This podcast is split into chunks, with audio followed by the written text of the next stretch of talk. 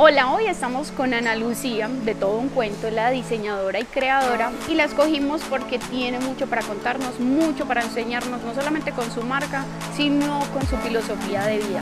Ana, qué rico que estás acá tomándonos un cafecito. Brindemos. Salud, por esta invitación tan, por esta invitación tan hermosa. Gracias, Pauli, a ti.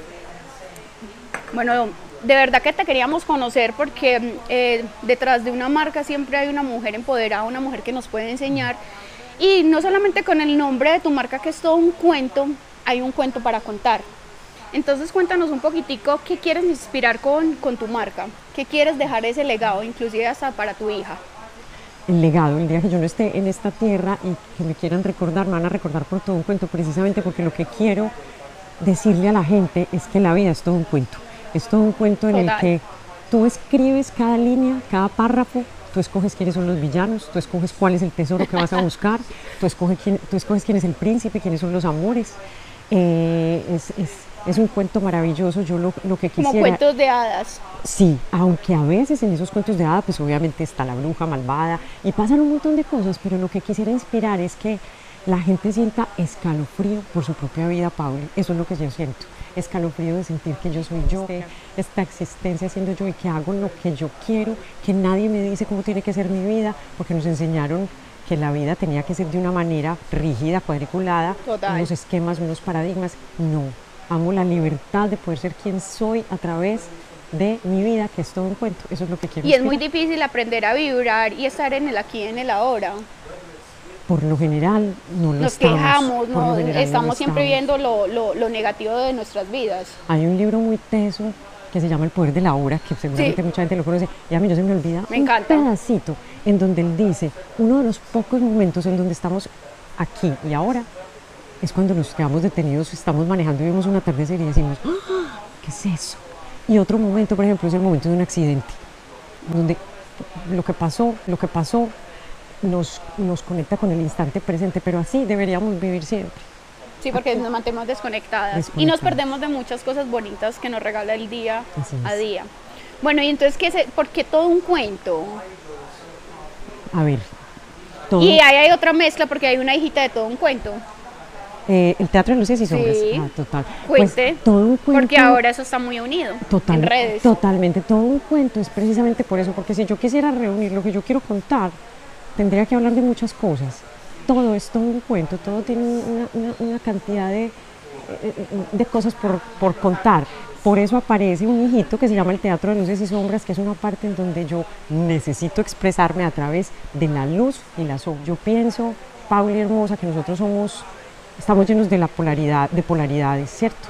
Sí. La, somos luz y somos sombra, y en la medida en que nos aceptemos como sombra, que somos una unidad hermosa, entonces mis retratos, el, el Teatro Luces y Sombras es fotografía, se tratan de captar ese gesto del alma, que a veces tiene luz, a veces tiene oscuridad, y a través de esas sombras y, de, y a través de esas luces contar quién sos, quién sos vos.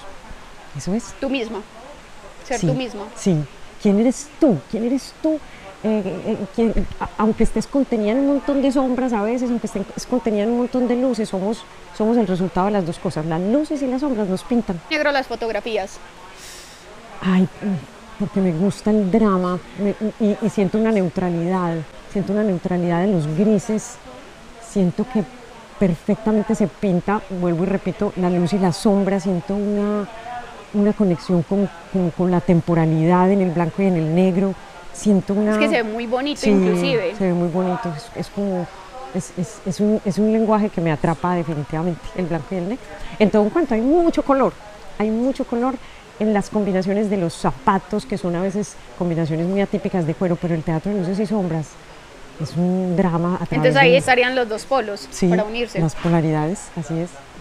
Bueno, ¿y qué es para ti entonces la espiritualidad? Porque mira que le metes a toda tu marca y a todo un cuento sí. eh, eh, un significado y una, un ADN que muchas marcas no lo tienen. Simplemente sí. hacen zapatos, pero no tienen un, un por qué ni un para qué. Entonces, ¿qué sería para ti la espiritualidad? Pauli, la espiritualidad es el viaje, para mí es el viaje del alma. Es un viaje adentro en búsqueda de un lugar que está vacío, pero en el que nos sentimos llenos. Sí. Es recorrer camino como a casa. es un camino que no tiene un mapa particular porque hay tantos particular porque hay tantos mapas como seres.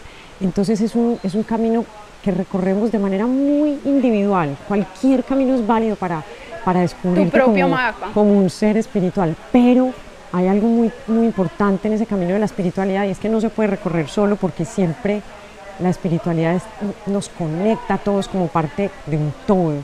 Entonces para mí ese es, es, como el viaje del alma, eso es. Me encanta.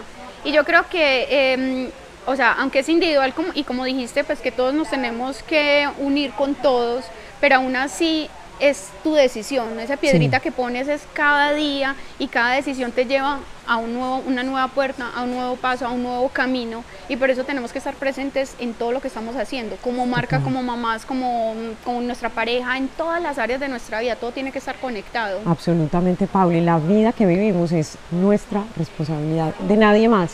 Lo que suceda es nuestra responsabilidad, eso lo aprendí, con golpes a veces, pero, pero es es nuestra responsabilidad, nosotros elegimos, nosotros creamos, nosotros somos dioses porque nosotros somos creadores. Así es. Bueno, entonces me gustó lo que dijiste, eh, tenemos que aprender siempre a través de los golpes, no verlos como algo negativo, sino un regalo que es un aprendizaje. ¿Qué has aprendido a través del amor? Porque yo creo que todas las mujeres estamos buscando, hablando de cuentos, ese príncipe azul, el que mm. nos rescata del castillo y que va a ser perfecto pero nos damos cuenta que no es tan perfecto ese cuento de hadas. ¿Qué has em- aprendido con los años sobre el amor? Empecemos por una cosa, y siempre le he dicho, los príncipes no son azules, son de todos los colores, todos los colores. Lo que he aprendido es que definitivamente el amor se parece más a un atardecer, se parece más a un bosque, no tiene nada que ver con las mariposas en el estómago para mí, no tiene que ver con el vértigo, porque es una emoción, es una emoción, no, es, una, es un estado de plenitud. Yo pienso que el amor es una condición y es un derecho de cualquier ser por el hecho de existir. Y es como una especie de, de seda brillante, cristalina, a través de la que todo lo que pases, lo que queda aquí, es lo más puro y lo más cristalino. Cuando nosotros descubrimos el amor, que no es el amor ni siquiera por otro ser, el amor es una totalidad, es un estado. Cuando nosotros descubrimos el amor, somos capaces incluso como de amar la oscuridad y la sombra de los demás y de nosotros mismos. Por eso creo que ese amor de pareja tiene que ver más con encontrar esos, esa oscuridad que tú puedas abrazar y que tú puedas amar. No tiene que ver con encontrar ideales, no tiene que ver con, ay, con príncipes que nos prometan, no, el amor es... Y hasta encontrarse con uno mismo, porque cuando te encuentras con uno mismo y tienes tanto amor por ti, ya empieza a ser simplemente es un complemento el otro, no esa obsesión de que el otro es el que me va a hacer feliz o me va a rescatar. Así es, ese es el principal amor, el que, ese es el principal amor, el que uno siente por uno mismo, así es, ese es el amor. Bueno, si pudiéramos utilizar una sola palabra para definir qué es para ti felicidad, ¿cuál sería? Libertad. Para mis viajes. Ay, también. Te invito, te, meto en la maleta. por favor, por favor. Todo lo que nos ponga alas, así. ¡Epa! Esa me gustó. Súper bien. ¿Y qué tendrías o en qué área tendrías que vencer el miedo? Porque todos tenemos algún miedo y sabemos que tenemos que trabajar en ese miedo. ¿Cuál sería el tuyo? Me da miedo la escasez. Eh, escasez de amor, escasez de, de, prosperidad, porque la prosperidad es una, una cosa deliciosa que nos permite gozarnos esta vida en donde somos espirituales, pues somos humanos y estamos llenos de placeres la, la, la, la escasez de salud, pero, ay no, muy difícil resumirlo, Pauli, la, la escasez, la escasez. Bueno, ¿y en, en qué etapa de tu vida te, te, sientes ahora? ¿Cómo te sientes en este momento? Porque ah, como que has avanzado tanto y has hecho tanto, te sientes en este momento en plenitud, en una etapa de paz, en una eh, etapa de creación, en una etapa de qué? Mira, Pauli, bonita, yo me siento en este momento en una etapa de de madurez. En una etapa de madurez digo porque ya me conozco, ya sé que quiero, ya sé que no quiero, eh, sé perfectamente que, que no quiero depender de muchas cosas, que quiero tiempo libre para mí, sé que no voy a ser esclava de nada ni de nadie. Entonces, sí, siento como que ya me conozco, ya tengo una madurez para emprender un nuevo viaje. Entonces también es un estado de madurez, pero también es un nuevo comienzo, porque esta nueva yo, que ya ha recorrido un montón de cosas, está lista para, para continuar. Para cosas lindas y para buenas. cosas lindas, así es. Bueno, ¿cómo te pueden encontrar en redes? En redes, arroba todo un cuento.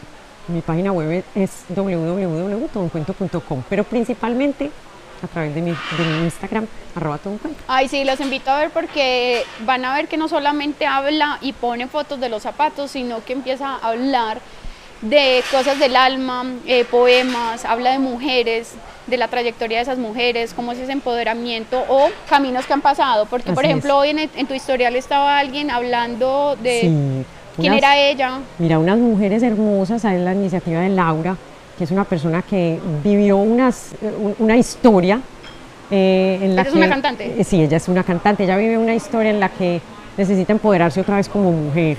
Eh, fue víctima como de, de una, de violencia, entonces ella le quiere cantar al mundo Ah, cómo lindo. florecen sus cicatrices. Entonces me contacta a través del Teatro de Luces y Sombras para que les tome unas fotos a ella y otras mujeres que quieren mostrar sus cicatrices y contar la historia de esas cicatrices y decir, me dolieron, pero ya florecieron.